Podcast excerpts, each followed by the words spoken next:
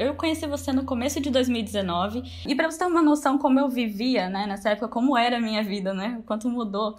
É, eu sou de Braúna, uma cidadezinha de 5 mil habitantes, e aí assim, eu tava morando na cidade vizinha, eu tinha me mudado para uma kitnet porque eu tinha conseguido um estágio. Eu fazia a faculdade de direito, eu tava no quarto ano.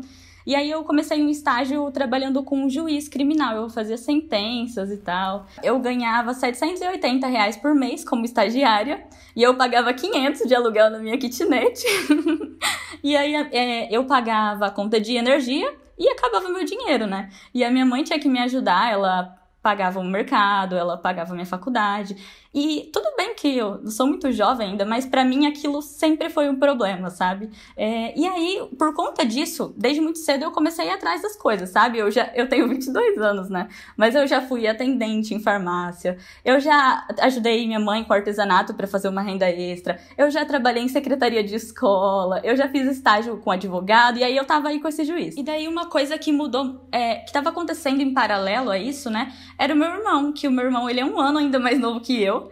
E ele, ele gostava muito de instrumentos, é, estudava bastante música, na época ele até dava, dava aula de violão, sabe? E, e aí ele conheceu a produção musical, que é o nicho que a gente atua hoje. E ele começou a fazer assim, ele postava no YouTube o resultado das músicas dele. E aí teve um pessoal que começou a falar assim, nossa, você vende isso? Onde que eu consigo comprar as músicas que você faz? E aí ele deixava o WhatsApp dele na descrição e o pessoal chamava e ele começou a fazer umas músicas por encomenda.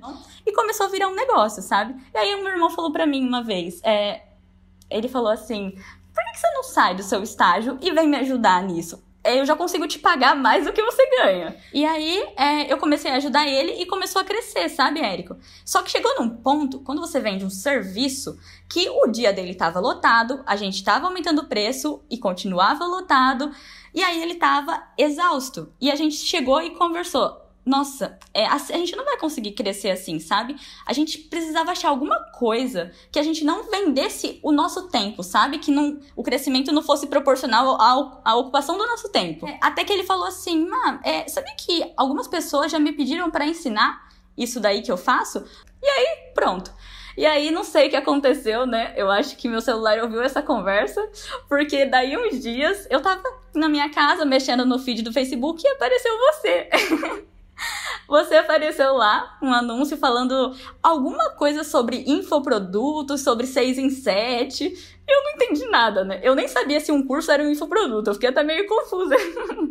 Porque eu não tinha noção do que isso podia se tornar. E aí eu entrei no seu perfil para entender mais. Esse negócio de 6 em 7, como assim, gente? Eu nunca tinha ouvido falar. E eu fui pra ver se eu conseguia entender um pouco mais sobre isso. E aí, tipo, e eu vi logo de cara que ia abrir uma turma pra Fórmula, que existia um curso que você ensinava a lançar os, os infoprodutos das pessoas, mas aí qual que era o problema? Ia abrir as inscrições pra Fórmula logo, eu me vi demais, sabe? Eu não entendia nada de marketing. Eu não tinha produto, eu não tinha lista, eu tinha uma ideia, né?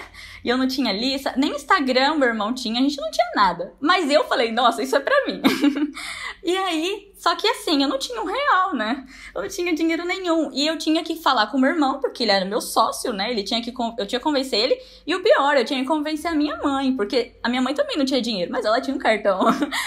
logo de cara ele topou, porque ele tava nessa ideia do curso e tal, e eu expliquei para ele e convenci rapidinho. E aí eu fui falar pra minha mãe, ai, falei Érico Rocha, 6 em 7, tal, tal, tal. E minha mãe, ai, Mariana, eu já conheço esse tal Érico Rocha. É um picareta, Mariana. Aquele pessoal que aparece no palco, eu tenho certeza que é tudo ator. Eu fiquei trabalhando na cabeça da minha mãe. E aí, Érico, assim que eu comprei, eu guardei o cartão, eu peguei meu caderno e uma caneta e eu comecei a fórmula. Eu me decidi assim: eu vou fazer a fórmula toda até o módulo do lançamento de semente. Quando eu acabar o módulo lançamento de semente, eu vou parar tudo. E eu não vou nem saber o que é lançamento interno até eu executar o meu lançamento de semente. E aí foi o que eu fiz. E aí eu fiquei escrevendo o lançamento, organizando as coisas, a gente fez juntas páginas, a gente fez tudo juntos e ele ia gravando e editando essa primeira estrutura do curso, né, pra gente poder entregar. E aí a gente fez o nosso, eu lembro, foi uma quarta, uma uma quinta, quer dizer, a gente fez o nosso webinário e a gente, assim, nos primeiros minutos a gente já fez uma venda. E, tipo, nossa, eu nunca vou esquecer a sensação, sabe? Líquido foi quase 14 mil. A gente fez um interno Então, mais ou menos também um mês e meio depois, a gente só deu uma aprimoradinha no curso, né?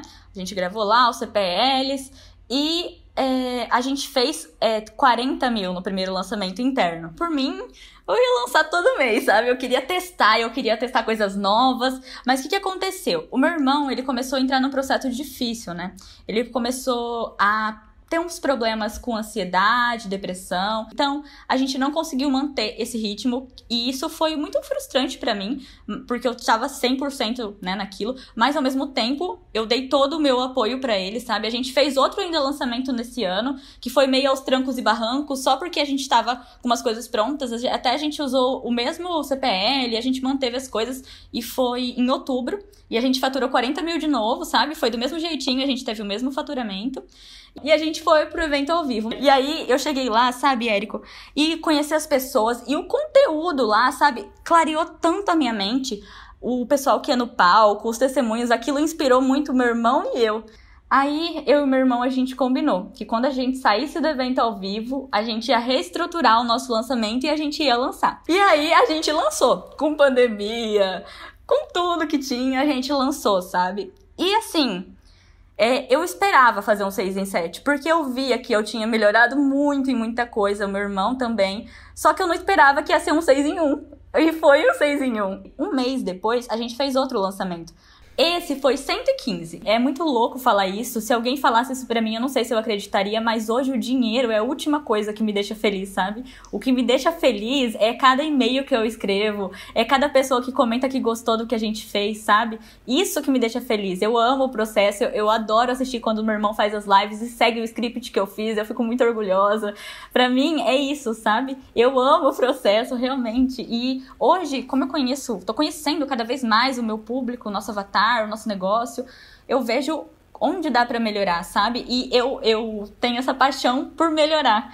Eu gosto do processo, eu gosto do caminho, né? Eu gosto da viagem até mais do que o destino final. E eu vivo isso hoje, sabe?